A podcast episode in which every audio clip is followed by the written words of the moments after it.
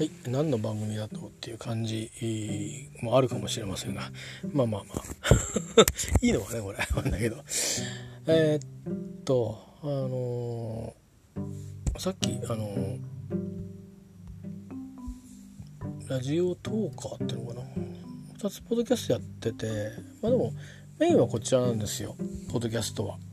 アンカーで撮ったものが、えまあ、世界の主な主要な、えー、ポッドキャストプラットフォームに配信されてます。なので、えー、いうことなんですけど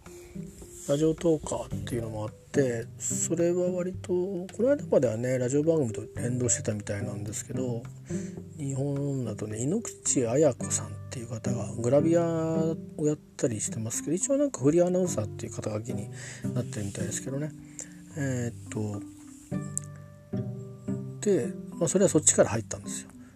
別にそっちから入ったからといってあの何かそういうその人がなんかイベントをやってて会うとかなんとかそういうことできるとかじゃないんですけどなんか日本のねあのなんかいわゆるちょっと多分ね番組でいろいろ問題が起きたからあのいろいろあるかもしれないんだけどあのまあ芸能人同士が、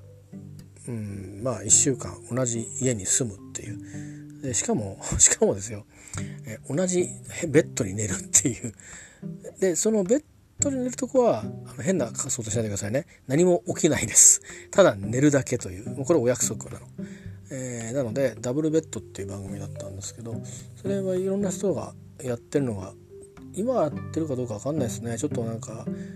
似たようなジャンルの番組でねちょっとトラブルが起きましたよねだからどうしてるかちょっと分かりませんけど、えー、私が見た時たまたま見たんですよ。だいたいその番組をやるチャンネルを僕はあんまり、えー、その前の時間帯ですかねニュースまで見て終わりみたいな感じだったんでで大体テレビニュースしか見ない時代が長かったんでねこの3年ぐらいだから知らなかったんですけどたまたま見た時にあのー、ちょっとまあものすごいミスマッチなカップルが出てたんですよであの女性のことは正直申し訳ないけど分かんなかったんですで男性の方はこの人芸人だなと思って吉本の芸人だったらなんだか分かんないけど前テレビで一回見たなとかって思ってたんだけどだけど結構なんか渋い声で、えー、なんか出てたんででなんかドラマの映像の雰囲気もねなんかこうちょっとこじゃれた感じになっててえなんだろうこれと思って見ててで見てるうちになんか途中解説が入るんですよ。そこにあのなんか男性がうんと3人ぐらいこうベッドに寝巻きで、えー、まあ、シルクの多分シルクだと思うんですけどパジャマを着ていてそのまあ展開されたドラマについてああでもないこうでもないって言うという。でそこに吉村さんでしたっけ？あのよく番組の司会なんかもねやるね、えー、平成のぶしこぶし。それからあのブラックマヨネーズの小杉さん。あともう一人男性がいてなんか今よくバーチーって言われる千葉なんとかさんだったのかあのわかんないんですよ。だからそのその人によく似たような顔の人がいてまあそんなようなやつを見たんですね。でえっ、ー、とまあなんかこう番組はだんだんこうなかなか関係がうまく築けないって方向にこう変わっていくんであんまりこうなんかシリアスだなと思って見てたんだけどそもそもそのまだ手もつないでないみたいなその恋愛ストーリーの中で、えー、えな何なのこの番組と思って。そんなにじらす番組なのかと思って。なんかこうねあの結局最後別れるわけですよね。別に付き合うってとこにはいかないんで。まあだからまあ多分なんか台本はないけどまああのスタートとゴールは決まってるみたいなことだと思うんですね。でその間の中で一体どういうふうにやっぱりこううんそれぞれは別の仕事とかは別にしていてそこに戻るって企画もんなんだけど企画もんの中でどういうふうなことが起きるかどんな感じ方をお互いがして変化していくかっていううんところをみんなが面白がるっていうなかなか覗き見的な番組なんですけども、えー、でまあもううんと今日が最後っていう日だったのかその前の日なのか分かんないですけどえっ、ー、とまあ後でその誰なんだろうと思って、えー少し調べたんですね。そしたら猪口彩子さんっていう人だそうででももうだいぶもうすでに人気のある人だったんですよ。ああそうなんだと思って。で、えー、その人がいきなりやおらですね朝っぱらなんですけどまあ、なんかこうスポーツするような感じの衣装に着替えてるんですけどどう見てもスポーツするような衣装っていうか、えー、それあの、まあ、確かにジムとか行ったらそういう格好するだろうけどあのマンション、まあ、タワーマンのある一層必ずそこ使ってるんですね。で確かにこじられたあの広い家なんですけどあのいやそこでその格好をしなくてもっていう感じな格好なんでまあテレビ的なものだったのか分かんないんですけどそれ見てるうちにだんだんこっちが気になっちゃったんですよね。で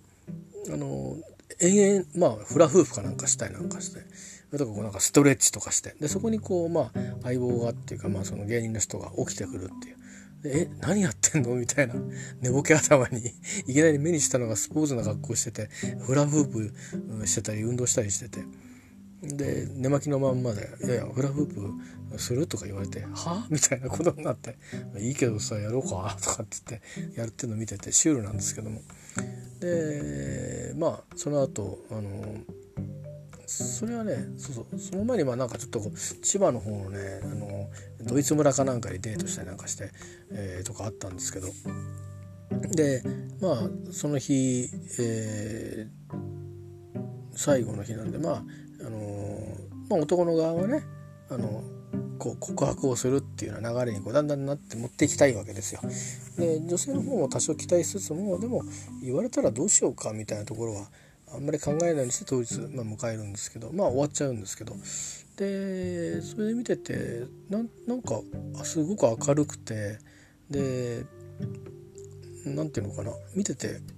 心地がね目に心地が良かったんで、うん、あんまりね個人的にタイプでも何でもないんですよ。あのー、どっちかといえばどっちかといえばタイプではないんですけどそのなんかこの朝っぱらにそのいきなり運動しててでいきなりフラフープを始めたっていうまあそれその人の得意らしくってだから番組的にあのいろんなものをそこにぶち込んだっていうたまたまそれを僕が見ちゃったのが僕は勘違いをしてこの子面白いなって思ったんですよね。で面白いしでまあ一通りね人気があるぐらいですからあの見て、えー、目に涼しいわけですから、あのー、でちょっと気になって調べてただラジオやってるっていうのが分かってでこのラジオトーカーっていうのをやってるっていうんでええー、と思って、まあ、ラジコで、うん、聞いたりとかしてでだラジオトーカーって何なんだってって調べたら、まあ、ポッドキャストだったんですよね。で「ほー」って言ってで一回やってみたら、まあ、時間12分って決まっててででも何言っていいか分かんないじゃないですか12分ですよ。テーマ持って喋んないと喋れないしでいろんな人が番組もやってるのが見えてなんかみんななんかこう何かを目指してる人だったりこういう企画でやってるみたいなのがちゃんとバシッとあるうんやつなんで僕みたいにこうダラダラと喋るのには向かないんでしょうがないからお題ガチャっていうのがあってですねボタンを押すとなんか質問が来るんでそれに答えていくっていう。本当はその質問を1個で12分持たすっていうのはあれなんでしょうけど延々もうどんどんどんどん答えていくみたいな。でそれを34回ずっとやるみたいな あの、えー、のやってたんですけど。飽きてしばらくやってなかったんですけどね。時たま、まあ、月に一遍ぐらいですかね。このこの8月はなんかちょっと連続してますけど月に一遍ぐらいやってる時もありますし4ヶ月ぐらい何もしないみたいな感じの時もあって。まあ一方でそんなのもやってます。でこっちのポッドキャストも今もう番組数200いくつあるんですよ。多分300ぐらいあるかな。これがいつからですかねポッドキャストやり始めたの。これは動画よりも多分早いと思うんでそろそろ1年ぐらい経つと思うんですけどまあ僕にあるあるなんですけどあのやり始めた時に1日に何本も撮るみたいなそれを何日も続けるみたいな。で一気に本数がバーッと増えていってでうんあるとこまで行くんだけどそこまで行くと飽きるっていう パターンで。で今度は動画始めてみたりして、えー、でまあいろいろあってですね、まあ、ちょっと今あのもうお休みをすることにして、えー、います。まあ、うん、無期限とかなんとかって話じゃなくてまああの、うん、そういうようなねまた何かそういうものをこう作るそういうのがまあ時期が来ればね、えー、と思って、えー、ますね。はいまあ、そんなようなことでもう一個あのやってるよっていうまずはそんな話でした。一旦これちょっと区切り入れましょうかね。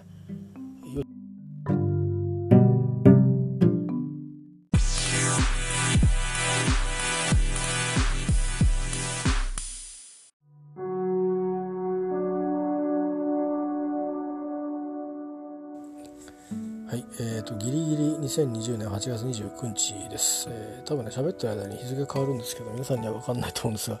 昨日2020年8月28日にはですねえっ、ー、と安倍総理が、えー、辞任の意向を発表されてということでねなんかバタバタしてましたね。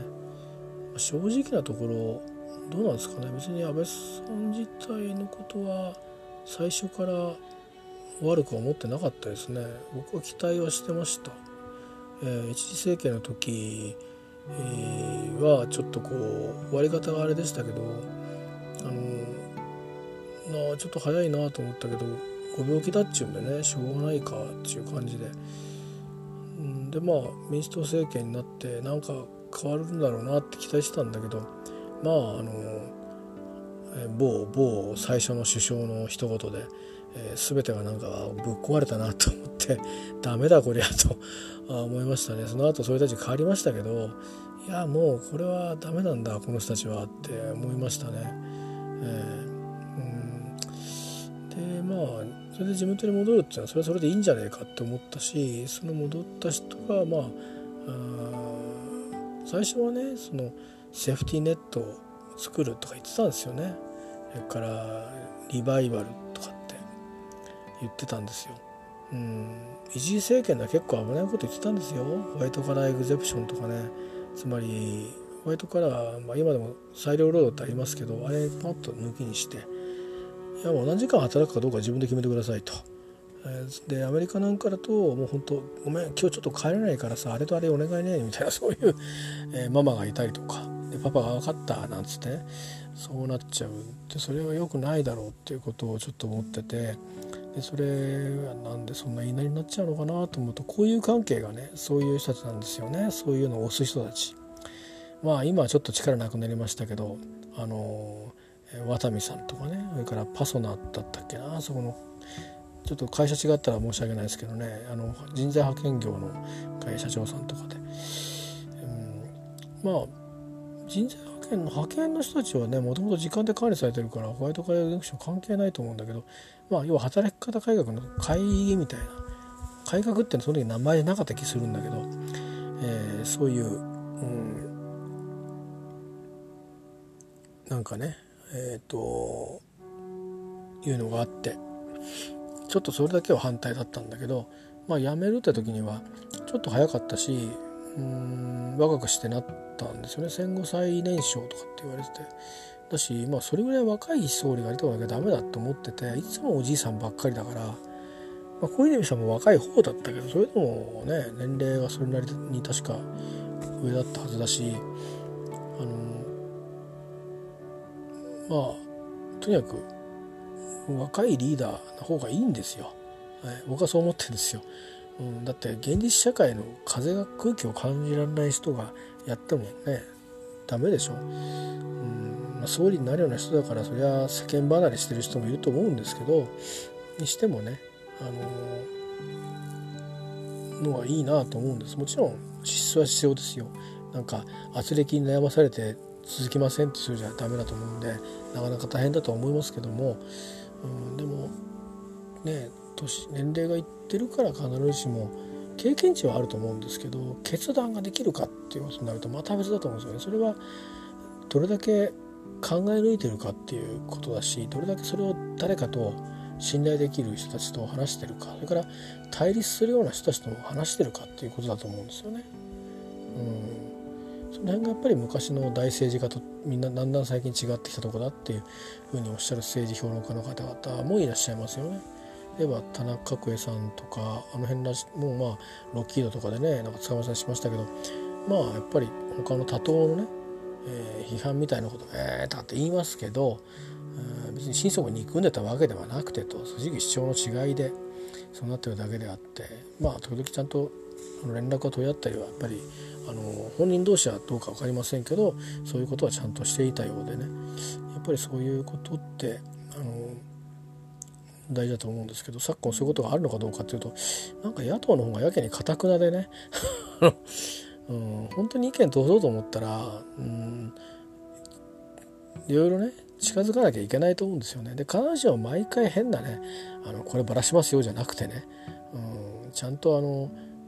正面切ってねいやこれねこれをやったらあの絶対の国民の支持も高くなりますし、うん、それは我が党としてもね自民党さんの支持が上がるのもあれあまり面白くないことですけど何よりもでもこれは国民のためになるんで是非一緒にやりませんかみたいなそういういうなんかねこともねやってほしかったんですけどなんか結局は批判するだけで終わっちゃって、まあ、後半戦はだからあの政治的には停滞しましたですよね。えー、本当にあの、まあ、国会でね疑惑追及するのはもうやめたらどうですかね。あの IR とかああいうのはいいんですよ事業の話なんで。えー、そのこれ事業化するのかどうなんだそれから日本のそのいろんなその、えー、風紀やあそれからもし倒産した場合の地域社会の荒廃とかについてはどうするんだとか、まあ、そういうのはやっぱり議論していいんですよね国民の代表が。だけどうん総理大臣が私物化してたかどうかとかそういうのはなんなら野党がそのなんか第三者委員会を立ててやるとかっていう法案を提出して、えー、一石投じればいいんですよね。だって所詮最後まで答えなかったわけでしょ。うんそので安倍昭恵さん呼んでくださいって言っても嫌だって言って終わったわけですからで結局答えるわけないじゃないですか現職の総理が。すいません全部私が本当は知ってましたって、えー、言おうと思ったんだけどとかって言うわけないじゃないですかだからそういう言わないの分かってんだから言わせようとしたぞっていうようなねやっぱり法律に基づいたアクションを起こすっていうのがやっぱり、えー、僕は良かったんじゃないかなと思って随分無駄遣いしてくれたなと思いますよ。うん、あのあれはね、えー、集団的自衛権のあの時、えー、は、うん、まああれだけあの議論をさせろって言ってそれで良かったと思います。うん、だけどまあちょっと詰めが甘かったですよね。最後強行採決されちゃったらそれっきりかっていう。つまりあれはあそこで何が分かったかっていうと数が足んないと議論が拮抗しないということなんで支持を集めなきゃいけないんですよね。だから安倍さんを非難したら支持が集まると思ったのはちょっと誤解なんじゃないかなと思いますよ。だってあんなあんだけ疑惑が出てくるってことはもう政権末期っていう 証拠ですからね。僕なんか見てていつやめんのかなって思ってましたよねあの代わり安倍おろしはいつ始まるんだろうって思ってましたけど、えー、素人が偉そうにと思いますけどあの長年生きてると、えー、そうやって総理が変わってきたんですよ。なのであのなんで安倍さんだけ安倍おろしがないんだろうと思ったりしてて安倍一強とか言ってるけどいやそんなことないよなと思って。うんなんかみんなそれこそねあのお金もらってんのかなって 思っちゃいますよね。うん、いやなんかあの変なもんでねみんな一人一人政治家一人一人どこの党に入っていようが自分の良心があるはずで、えー、それまでは大、ね、県議会議員だったかもしれない人が国会議員だった瞬間にチンとしちゃうんじゃあどんなもんなんだろうって思うわけですよね。なんかそのうんね中学校の時は学校で一番勉強ができてでねあの超有名な進学校に入ったんだけどなんかあれ以来パッとしねえなみたいな そういうのも俺は私生活でありますけどねよくありがちな話ですけど国会議員はそれじゃ困るんですよね。当選したら終わりじゃなくてあのよくあの言いますよね。なんかこれが終わりじゃなくてこれがスタートだみたいなね、うん、あのまさにあの当選したら終わりじゃなくて当選したらスタートなんで何積み上げてくれるんですかっていうことをみんな期待して待ってるんでで地元の人の利益代表であると同時に、まあ、国民全員の利益代表なわけですからでなんならですよそのうん時にはですよあのアメリカの議員たちも時々あるやるように、えー、党を超えてね党派を超えていやこれはあの私は反対ですっていう人ができてもおかしくないんですよ。まあ、郵政民営化するのが良かったか悪かったかはまだもう少し歴史に、えー、判断を委ねないといけない気がしますが、まあ、あれで移党する人が出ましたよね自民党をね。うん、であれ自体まあ出た方々戻った方はね安倍さんの代になって戻った方々が、えー、いましたけど、ね、今総理候補の有力者ではないけど名前にちゃちゃとった人も中にいましたけどおずおずと戻ったのも何なんだろうなと思ってまあまあ一人じゃね数少ないと政治活動があのなかなかできないからとかっていう、ことがまあ本当はあるんでしょうけど、えー、だったりね、あのー、まあ政権ね取ってる時に反対側の党にいた人がなんとか先生の元にぜひなんつって、えー、戻ってったりしてあの自民党に入ったりして。うん、別にいいんですけどどこ行っても。でもこう選挙で選んだ人の気持ちになったらねそれでいいんですかっていう。講演会がいいって言ったにしてもねその人に投票した名もなき人がいっぱいいるわけですからね、まあ、そういうのはこうハレンチですよね。なんかとっても。まあ、それに比べればまあ安倍さんがあの友達にあの便宜をあの図ってね承認を下ろさせるようにしたかもしれないとか、うん、ねあ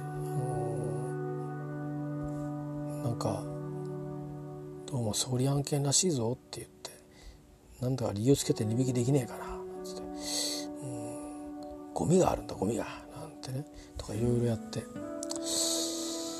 で「いやそんなこと絶対ないです」ってね。それでややめますし。っていうあの段階でやめちゃってたら一番良かったんですけど 多分いいやめ際だったと思うんですけどね。あの向こう安倍さんにしたって。ね。こんな疑うんだったら証明してみろと、うん、私は新しいリーダーに、えー、バトンを渡してこの疑惑はしっかり解決したいと思いますって言って小泉流にやめちゃえば 一番あの傷つかないで済んだはずなんですけどまあもしかしたらやめたら訴えられるかもって思ったのかもしれないですね。あの検察とかが上げやすくなるんで。東京地検じゃなくてもよくなるのかもしれないですけどね。分かんないですけど、うん、それは分かんないですけども。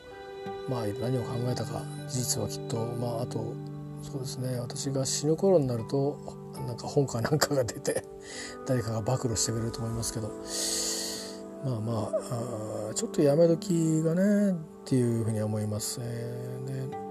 はっきりしてるのは株価がちょっと上がったっていうそれで。まあ借金は増えてるけど借金のことはあんまり今は気にしなくていいかなと思いますよね。あのままいったら多分もっと自利品だってたはずですからね日本がね。ただ問題はイノベーションが進んでないっていうこれは政治家だけの責任ではないんですけどあの間にいくつかこの間にですね日本の代表的企業が業績悪化させて、えー、そして、えー、海外に、えー、企業がオーナーになってでブランドは残って雇用が維持されてということになってますけどそうやって、え、日本の何て言うかまあ言ってみれば日本の躍進を支えた企業があまあ分解した企業もありますよね分解してブラ中身を売った企業ソニーなんかもそうですね。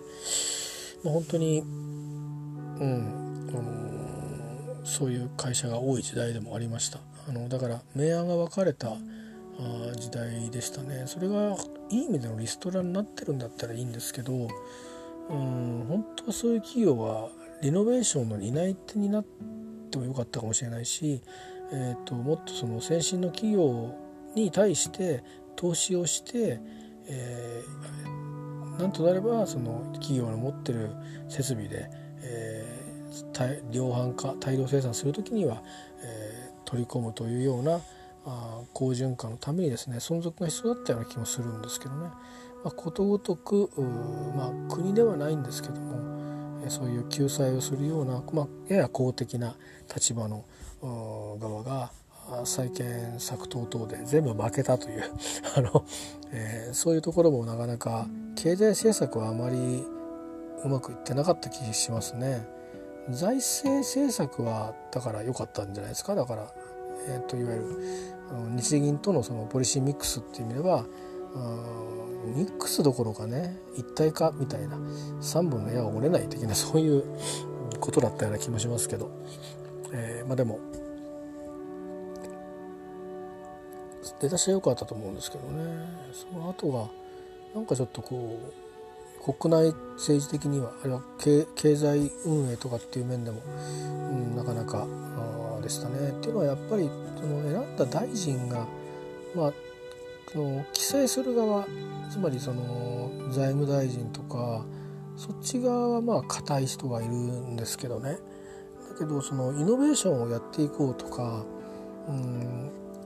国土の保全をもっとやろうとかあなんかそういう発想の大きな変革が必要なところにそれができる人材が与えられてたかっていうとちょっとハテナがつくしそれからまあこれは一次政権の時もそうだったかもしれないですけどもあてがわれたその大臣がことごとく不祥事を起こすというあるいは不祥事を起こしていた可能性があるってなってで実際はあのやっぱりしませんやってましたっていうことに、えー、なるというね、うん、そういうところのなんか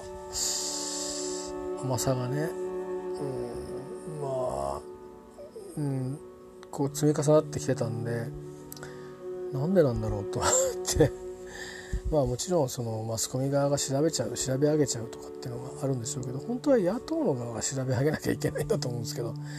えー、この国はなんか今野党の代わりをメディアがやってるような気がして、えー、まあしょうがないですね嘆いてもね。まあ、だから振り返ってみると、うん、誰か言ってましたけど特にないけど最近のこと言う人いるんですよ。いやいろいろやっぱりしっかりはっきりもらってくるからいいと思ってたんですけどね残念ですねって人もいれば、えー、ね、いろいろ責任も説明も説明責任も果たさないない気もするしあのこともこのこともどうなんですかねっていううんっていうけどまあそれは病気だからしょうがないだろうとは思うけどもであと若い人たちが若い人も多分まあ20代後半ぐらいですかね。まあ、中盤か。いや特にないですけどあでも就職は助かりましたって言ったのは多分あのその求人倍率の話だと思いますね。つまりまあなんだかんだ海外に買収されるとかもろもろあったし、えー、それから輸出規制なんかの話もねトランプさんとこうやるのもいろいろやってちょっと延長させたり、えーまあ、微妙に妥結したりとか条件付きで年限付きでとかそういうことではまあまあ茂木さんなんかもやってたりしましたけどえーまあ、そういう支えもあって株価も、えー、好調にこう推移してることもあって、えーうん。あの、まあ企業もねそのマインドが冷えることなく、うん、しばらくは来てたんで、えーまあ、今年初めてねこの COVID-19 のことでちょっと局面が変わりつつあるかもしれませんけどもうんそもそももうあの産業構造が変わろうとしてますから、あの大量に人が必要なのかっていう話、えー、もあるしでうまいことそのうまいこと変な話ですけど子供が少なくなってるってことがあってなんかうまいことバランスしそうですよねだから問題はあの質の問題じゃないですか。で教育段階で、え、必要な人を育てるのかそれとも企業に入れてから育ちうるあの吸収力の速い人を育てるのかどっちなんだということでまあ旧来は吸収力が高い人っていうところもなかったと思うんですよ。僕もそうですけど育ててもらったんですけどそれでは間に合わない時代に来るんであの、まあその代わり多分何か違うとこであの、秀でてるとは言いませんけど私ならではのものが、えー、あってだからこそ、あの貢献ができてるっていうのはあると思うんで誰しも貢献できるチャンスはあると思うんですけどただ最初に先陣を切る人たちイノベーションを実際に起こしていく最初の一滴をまく人たちっていうのはやっぱり作んなくちゃダメなんですよね。あのよく天才教育って言いますけど天才は別にいてもいなくてもいいんですけどとにかくそういうイノベーションってものを何か発明するだけじゃなくて社会の仕掛けはこうでいいのいいよねっていうことをやっぱり実際にやってみせるっていう人たちですからあの別にいつからそういうふうに生きてもらってもいいわけですよ。だから高校出てすぐ会社作ったっていいし、うん、高校生で起業して、えー、それを始めたって全然構わないっていうぐらいな世の中になってもいいってことは今普通にね言われてるし実際にそういう人たちいるじゃないですか。中学生で起業したっていう。えー、とかね、まだ大学に入ってたっけ？なんか起業して中学校を買い取ったっていう、えー、この間学生さんがいるって聞いてびっくりしましたけど。でもそれなんでびっくりしちゃダメなんですよね。別にそれやっていいことなんですから、まあ、つまりそのそういう教育をさせなきゃいけないっていうんで理想の教育させるために自分が買い取ったって、まあ、そういうこととかもありますから、うん。まあ、イノベーションの部分で、えー、種をきっとまいてるとは思うんですけど民間頼みになっちゃったっていうところもっとこうプッシュしてよかったっていうところえー、なんかはあのー、ちょっと惜しまれますよね。時間がそれだけありましたからね、えー、まあ7年って言っても約10年じゃないですか。あのその10年の間に何が進歩したんだろうっていうそのコンピューターの計算が世界一っていうそういうのは多分ほっといても日本はやるんですよ。うん、だけどあるものはイノベーションっていうのは、うんと、今まではダメだろうとかえそんなことできんのっていうそれをやることですから、あのー、それはねやっぱり失敗も伴うしそれなりに時間がかかるんですよね。でちっちゃい石膏事例から始めるのはきっといいはずなんでまあとにかくあと残されてる時間は少ない気がしますね。あのイノベーションのえあの効果を享受するチャンスはいくらでもあると思いますよその国がやればそれ受けるからうんだけど日本が日本のためにあるいは日本が世界をリードしてこの世界で行くってことを選択して舵切らないと,、えーと、もうあの選ぶ道は一つに絞られると思いますね。あの縮小均衡して長生きするにはどうしたらいいかつまりだから考える方あの方法が変わるはずです。だから今の株価を維持するっていうことをあのしつつ縮小均衡していくはありえませんから、えー、どうやってこの国を残していくかみたいなそういううんふうに舵が変わるはずなんですね。でこれまで通りの方向で行くっていうんであればでいろんな人たちもあの社会参加させていくっていうことであればなおのことイノベーションが必要なんですよね。でそのためにどんなイノベーションが必要なんだとでどんなことが今できそうなんだとちゃんとカタログになってんのかというねちょっと集めてこいみたいな舞台も必要ですしそれを経産省だけでできるとは思えないんであの民間から人を集めてっていうとあのなかなかまた集まった瞬間に誰がどうどうってなっちゃうから民間に置いたまんまやっぱりそういう会議体を作るなりえーと、競わせてもいいかもしれないですね。えー、どんどんあの国際の舞台でそういうのを発表して、えー、もらったらあもうそこはもう税制優遇するとか、えー、まあ税制払っ税制現金払ってないとしたらうん何でしょう何すればいいですかね。うんなんか関税かなんかを少し持ってやるとか。よく分かりませんけど電気代1年分とか、まあ、なんかね。あのなんか考えてあのインセンティブをつけてえー、どんどんやってもらうといいんじゃないですかね。えー、だし学校なんかもそういうふうにしないとそういうイノベーションっていうような考え方の人間に育たないと会社に入れないってなったらそういう教育できない学校には生徒が集まんなくなって淘汰されちゃうんじゃないですかね。だそんなふうにして無理やり社会をぐーっと変えていくという、えー、自立立国っていうようなことで言ってましたけど日本の場合はまあ何人かの革新的な人たちとその近しい人たちとそれを忠実に実行するたくさんの人たちがいて成功したんですけどこれからの時代のたくさんの人たちっていうのは日本であるできたらいいんですけどコスト競争力がもう保てるうちはいいんですけど保てなくなったらよそに出さなきゃいけないんで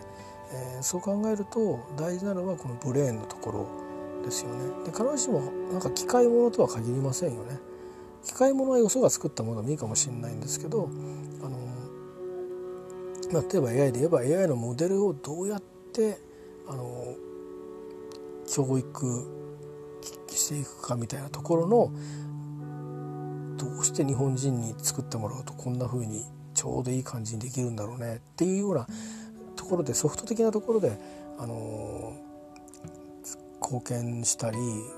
でそれ自体が特許に登録できることはないかもしれないけどもえー、逆に特許にしないことによって、えー、出さないというふうに、えー、していけばね、でそういう職人がいっぱいいればかつて日本がそうであったように職人文化であの新しいイノベーションに乗り遅れてもそういうふうにあのただ使うだけじゃなくて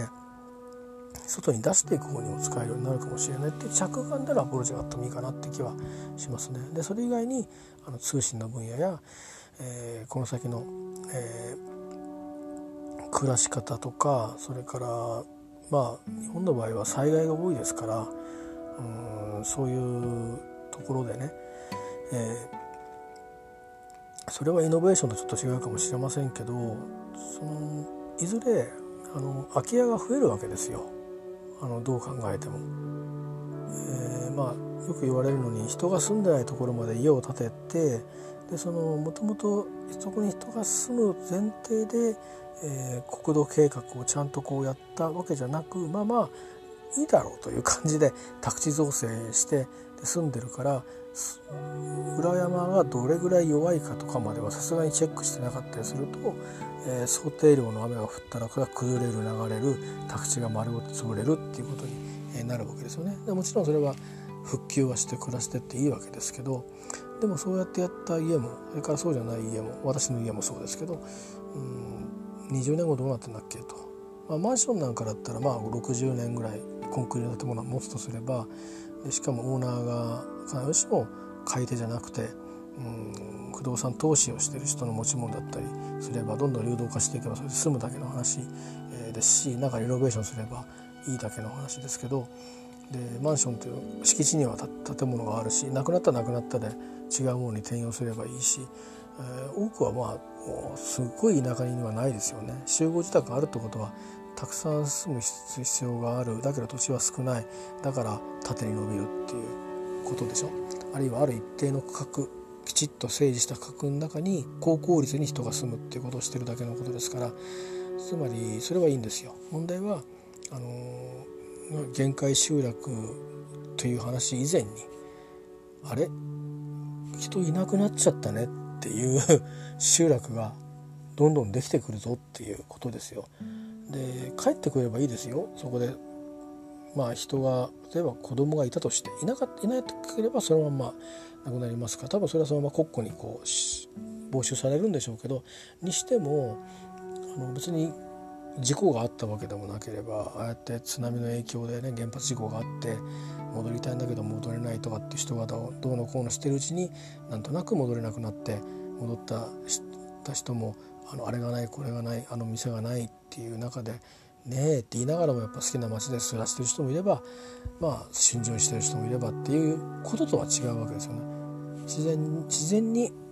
あの寿命でもってとか一人で暮らしてたんだけどちょっとそろそろ体弱くなってっつって、え施設に入ってで人間には寿命がありますからいずれお亡くなりになると。うんでまだ跡取りがいればそこに住むのか売るのかってことで、えー、そこにまた誰か住むかもしれないですけどまあ今はねあまりその少子高齢化っていうことを以前に、えー、なかなか何て言うんでしょうかねまあそれは別に私はどうこういう話じゃないですけど私もたまたまそうでないっていうだけのことですからあのなんていうか次の世代につなげるっていうことに対してのあのインセンティブがあんまないんですよね。うん、大変だなっつうだけしかないじゃないですか。あの正直。あの好きな人はいいですよね。あのこの子供が好きだとか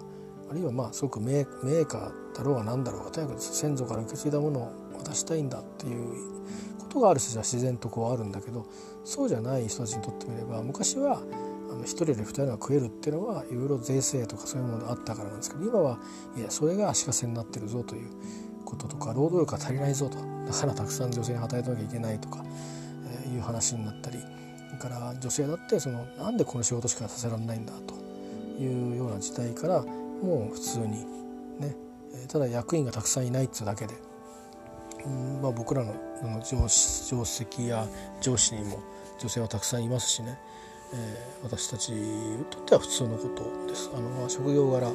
特に女性と男性の差がない職業なのでむしろ女性の方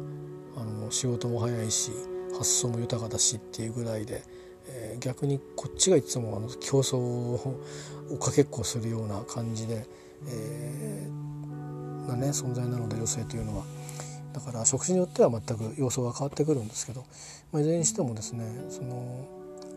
町自体が存続するのかっていうことですよ。その山奥にあるから限界集落になるってだけじゃなくてまあ今は綺麗に立ってるけどあと40年したらどうなんのっていうこととかも考えてどうするんだっていうことを考えていくこともあの必要なんですけどうんという時にただ売る買うとかなんかそれだけを考えるんじゃなくてうんこういうふうにして託すやり方してもいいですよっていうことをね、あの、してもいいような気がするんですよね。まあ、今でもそれはありますけどでも、あのタブーがあって、まあ、モーゲージローンがいいとは言いませんけど結局モーゲージローンやっても同じことで持ち主が変わるだけになっちゃうから、うん、なんか続いていくっていうことをにつながるといいと思うんですね。あの次の人がこうスムーズに入ってあので、まあ、リノベーションしていいと思うんですけどそれでイノベーションないですよリノベーションの中を変えるとです。でそこに住むまあ壊して作り直してもいいですしっていうのにつなぐようなことをすると例えば相続税はいらないとか なんかそういうねそのその国だからできるサポートっていうそのあもうこんなふうになったらもういらないとかじゃなくてその親族がもしいたとしても確かにいらなくていいんですよ手放しても。だけど他の人にがこういう条件でここを使うんだったらあなたの相続税免除されますよって言えば他の人に移すじゃないですか。えー、でそれは今多分法律上ですねやっぱ税収の問題とかでいろいろあるいはその公平不公平ってことの概念の問題で、え言ってるんでしょうけどもしでもそうやって虫食いになって集落がどんどん潰れていなく人が少なくなっていったりしてってなるとまあその地域は荒れますよね。でそんなところが日本各地にあっちこっちあっちこっちに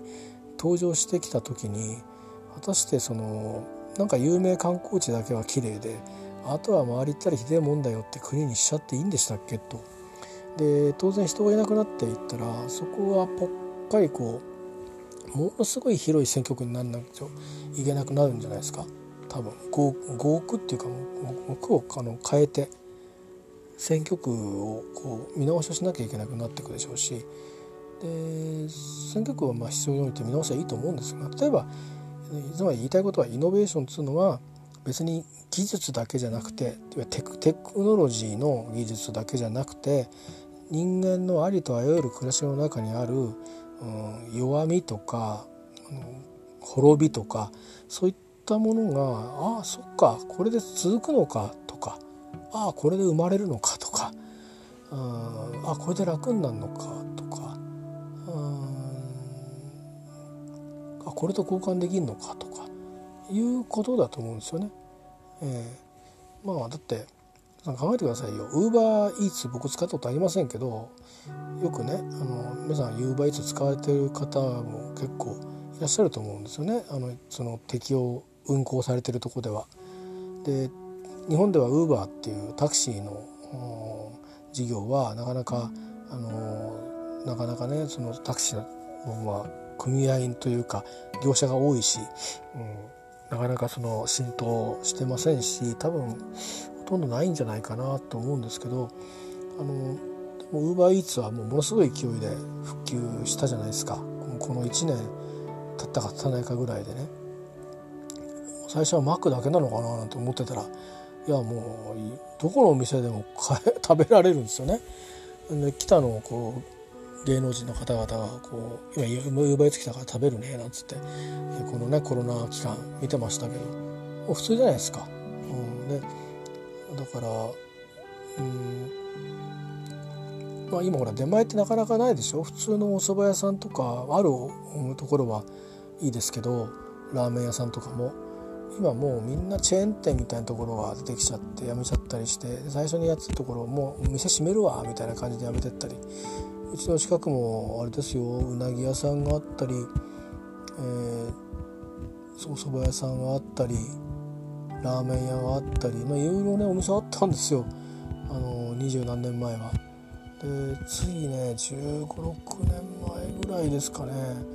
あたりからあれ？っていう感じでいろんなものがなくなっていって。割烹もあったんだよね。飲み屋もあったしねこの辺。まあ、あるとあるという間にえー、っとなんかなな何やってんだろうか分かんないエリアと、うん、それからまあ建物が建物ごとなくなって入居してったそのなんかマンションかなんかあったのかな？なくなってまああのとある別の施設のなんか続きの棟になったりして、まあ、変わっちゃいましたね。それからあ確か確かねうんとお寿司屋さんあったところとかもどうだったかな。なんかコインランドリーになったりね。まあ私は結構重宝してるんですけどそこは。あの大きいもの洗いに行く時とかね。とかあの、うん、重宝してますね。あの高温高温洗浄とかもあるんですよね、えー、たまにだからなんかどうしても大きいものを洗いたいけど家で乾きにくいってあるじゃないですか。吊るす場所ないとかそういう時は結構助かってますね。うん、で綺麗ですしね。24時間やってますし、うん、洗剤とか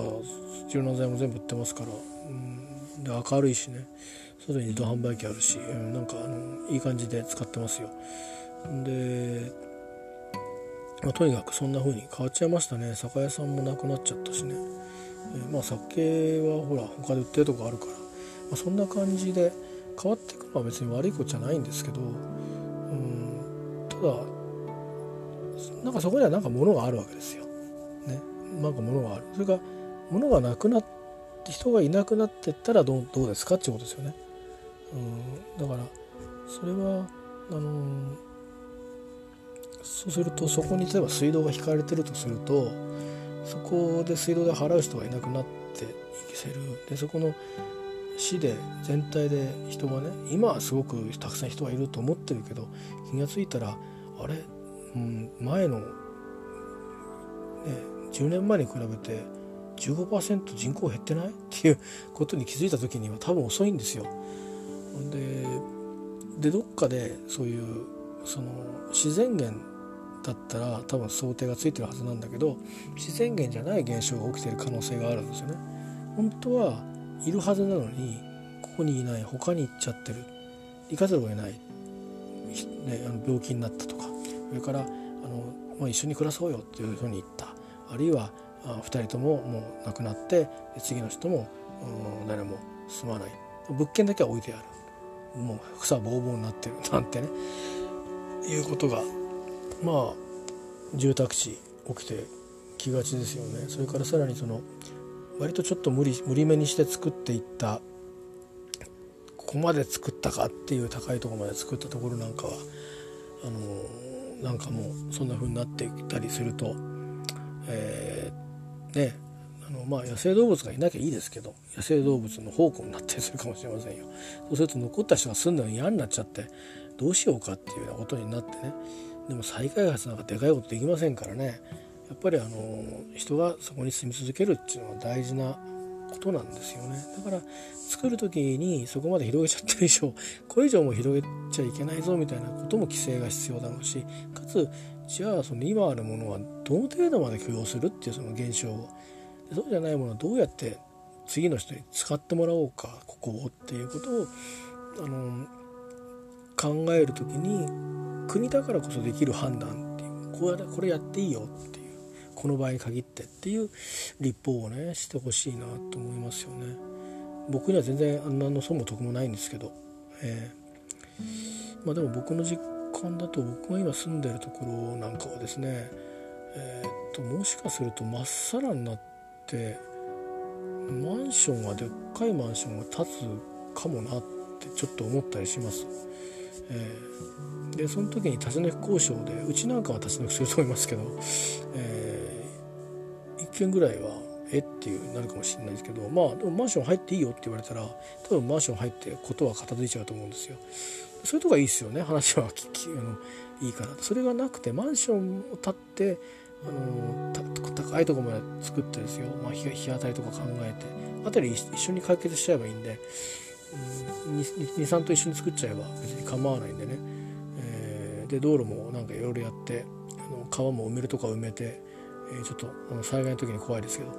なんかすれば結構大きいマンションができるかもしれないですよね、まあ、道はちょっと今まで使えた道が使えなくなっちゃうかもしれませんけどなんかそんな風にできるのはいいんですけどもう戸建てばっかりのところとかっていうところでマンション作るのはちょっとなっていうところとかそういう利用方法をやっても人が集まんねえだろうなみたいなさすがにねそんな何十人もというところは一個ず一個で受け継いでいくしかないと思うんですけどどうするのかと。ね。さすがにそんなところあの田んぼいっぱい集めるのと違って畑や田んぼにしてもあれですしねなかなか効率悪いじゃないですか。うん。まあ、すごくこうなんか一面にバーと地続きになっててあそことことことことことバラバラにもちろん違うんだよっていうんだったらまとめて買って一気に工作するっていうのは効率がいいんですけどあのねあのとかあとまあいくつか、うん、そうだな山が5個ぐらいに分散してるけどあのここの段々畑とだんだんの水田とこの水田と水田と水田とって、えー、全部あの俺んところなんだけどさもうもうやってらんなくてさ年も年でっていう工作放棄地みたいになってるところがあったらそこを買い取って、えー、まあね機械を入れてバーンと上がっていって一気にこうやるとか。でそういうとこばっかり全国のところ全部買いあさっていって、えー、まあ一箇所一箇所の収穫量っていうのは多くないんだけども束になってみたら、え、安く買って、えー、そしてまあいろいろ効率よくね、えー、まあ、人でもそんなにかけなくても、あの一地はいいじゃないですか、あのうんと、農業でもその野菜と違ってね。あのだからあのそういう事業展開も可能になってくると思うんですけど、まあ、今はつまり持ち持ち主分かんないから、あのそういう売買ができないんですよね。えー、それを法律を変えるっていうのをやろうとしてる人たちがいる。同じようにあのやっぱり何て言うかな。あの今は問題になってなないけどその問題もきっと分かってたはずなんですよ。うん、じっちゃんばっちゃん農業って言われてたっていうのは僕ら小学校の時に習ったぐらいだからってことはあの三ちゃん農業ねじいさんおばあちゃんお母ちゃんっていうその農業になってる時に起業家に行った企業的農業に行った人はそれはそれでいいんだけど全員がそうだったわけじゃないんですよねやっぱり農協の壁っていうのがあって全員が農協から離脱できたかっていうと借金してたりとかいろいろあってそうではない。でだから辞めるっていう選択をする人が多くなる。でだから工作放棄地になる、ね、敵対をしたくない。ってなっていって今度はそこに株式会社化して入っていくとこが出てくっていうのがまあ流れになってきつつあるんですよね。あとまあそういうこともそうだし住宅地もそうだしそれから、まあ、使い方いろいろありますよね。あの地域の人たちが許せばですけどあの移って暮らしてくる、うん、新しく日本人になる方にそういうところっていうのもあるかもしれないですよ好めばね。まあそういう職種によっては通いやすいところがいいから別かもしれないけどでもまあ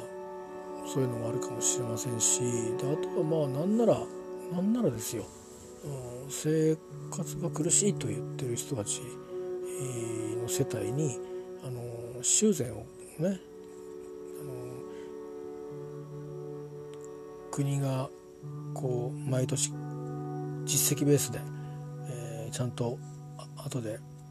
バックするっていうことでねファンドを作ってで修繕をしてで最初の住み出しのところだけ普通に暮らせるように、えー、修繕してそれから最低限の生活道具を持ってないものを買ってあげて、えー、そこで家賃なしで、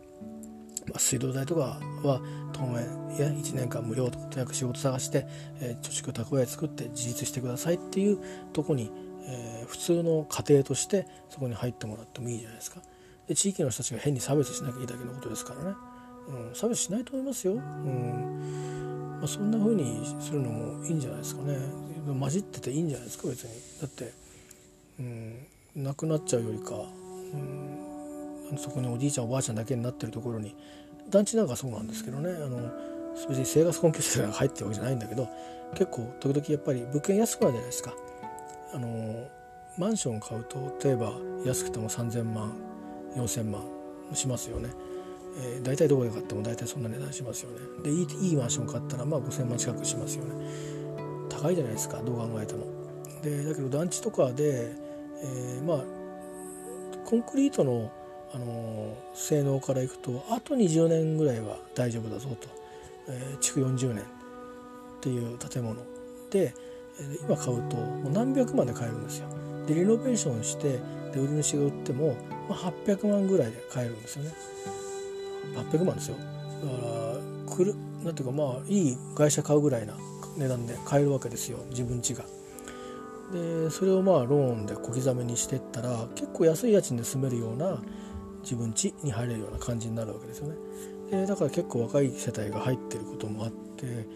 意外と子供たちがいるんですよ。孫が遊びに来てるんじゃなくて若い若い世代の子供たちが、えいるんですね。でそんなのを見ててああなんかこれはいい循環なんじゃないかなって思いましたね。物件が安くなったから、まあ、ほとんど値段がないからってことですよね。えー、あのー、ただしまああの団地っていうのもマンションっていうのもあれですけど修繕が必要ですからねだからまあ20年経ったらさすがに多分もうお釈迦にするしかなくなるんでしょうでもまあ過去のフェリーを見てみるとねあの戦前に作ったあアパート、ね、今でいうマンションみたいな団地みたいな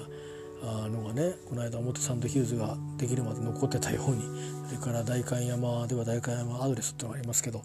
えー、その建物が残るできるまで代官山にあったように、えーあるいはもう一軒なんかあるんですよね。100年近くあの使われてた使われてる建物があ今はもうみんな出てったっていうかもしれませんけどだから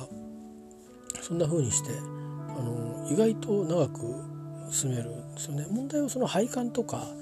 えー、そういうものですよね結構メンテナンスこまめにやってるところもあって私の地母が住んでたところはもう敷地あるんですよねだからあのいろいろね大変なんですよ。あのえー、今月は何の点検で今月は何の清掃でとかね。であとはまあからあの自分たちの住んでる周りのいろいろ清掃ね、えー、そういうのもきっちりやるから、あのー、まあ何にもしたくない人とか、あの関わりを外と持ちたくない人にとってはちょっと鬱陶しいかもしれないけどそれは苦にならない人私にとってみると適度にこう触れ合いがあって、えー、いいんじゃないかなっていうふうに思ったりするんですよ。でそれを見てると思うとまあ戸建てばっかりであと何十年かしたら丸ごと誰もいなくなっちゃうってところがもう一回まっさらにしてディベロッパーが入ってきてまっさらにして売るとだからあんたあんた出てってくださいっていうので住めばいいんだけどそればっかりはいかないとこもあると思うんですよね。意外とそうはそうはいかないとこが多いんじゃないかなって気がするんですよ。うん、なんか気が付いたら一人で住んでるよあそこおじいちゃんみたいなそれがなんか虫けでポツンポツンポツンポツンといるっていうのが、えー、そのうちなんかそこがポツンと空き家になって更地になって何になるのっていやわかんないってど誰が持ってんのっていやどっか売ったらしいんだけどねっていうふうになってあのなんか寂しい状況になって、まあ、権利は不動産屋に移ってるんだけど街がなんかねちょっとこう沈んでくっていうよりかは常に入れ替えがあるっていう方がいいんじゃないかなと思うんですけどね、まあ、私有財産なんで、えー、あれですけどそういう選択肢があるんだよって言ったらその財産権持ってる人が選択できるんで、えー、とかねまあ僕はそんな風にいろいろイノベーションって別に技術だけじゃないんじゃないかなって思うんですよ。あのロイターってありますよね？ロイター通信えっ、ー、とあそこってなんかもともと貿易の仕事をやってて、まあ、今もやってるかもしれませんけどとかいうことだったらしいんですよね。でまあそれの都合上いろいろ今こんなことが起きてるとかそういう情報を伝えなくちゃっていうのがあの必要性があってやってるうちに今通信業ロートなニュースというか情報産業というかあの方が有名になってますよね。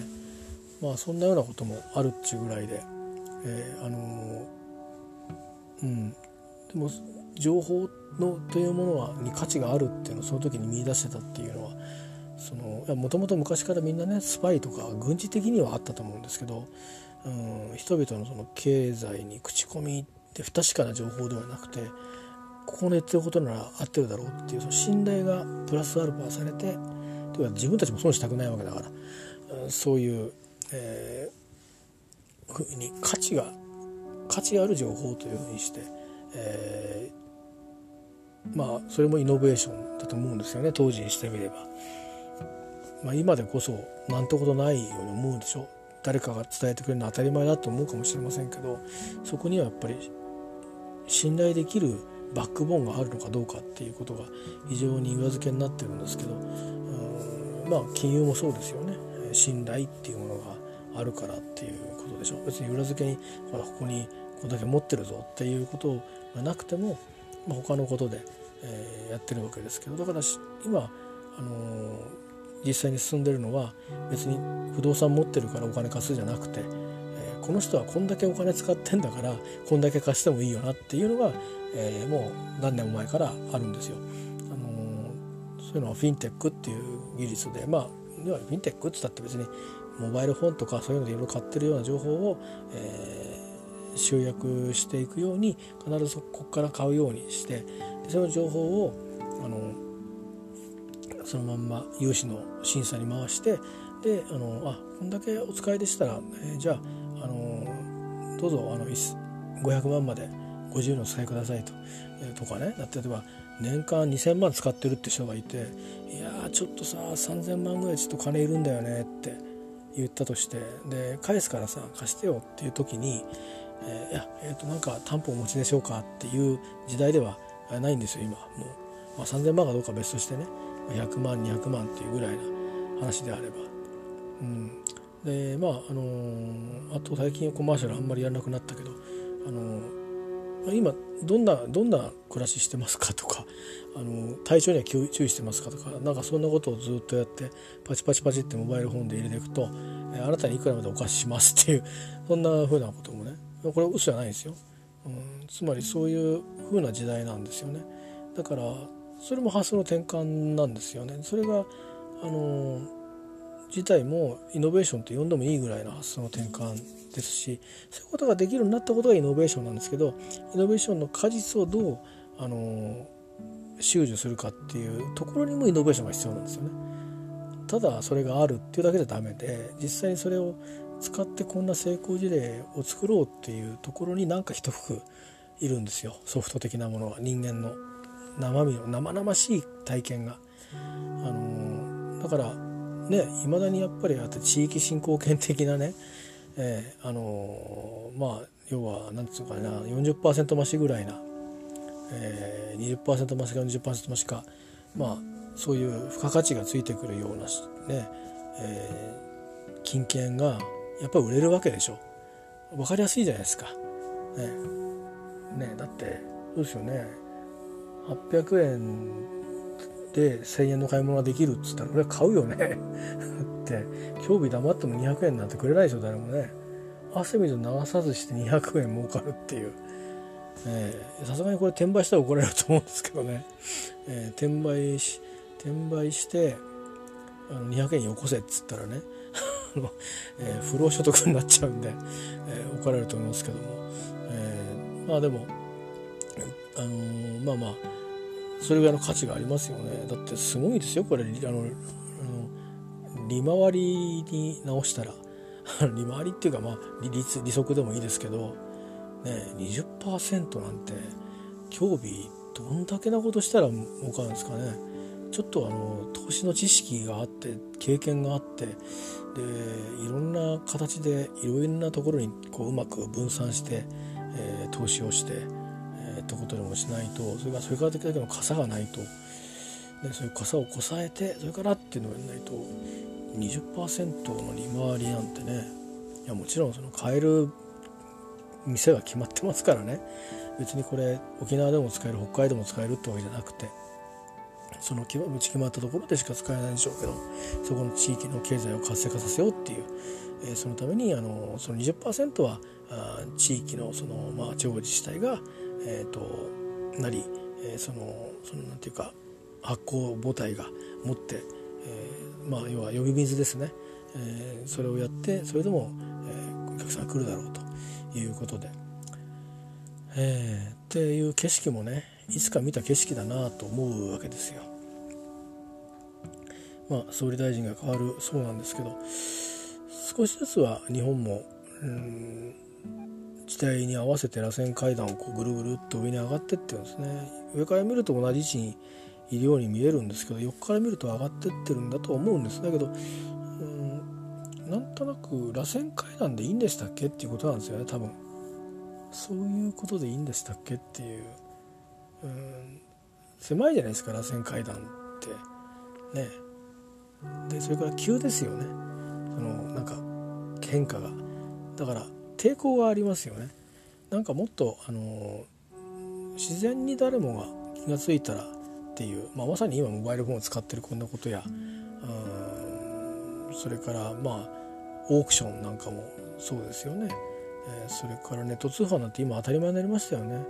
えー、まあ、昔はネット通販と CD と本ぐらいしかねえんじゃないかと思ったけど今何でも買えますよね。でなんだかんだかんってこの COVID-19 のことが起きてからはいやむしろ通販で買いますみたいな感じじゃないですか。だし今僕もあれですよ本なんかは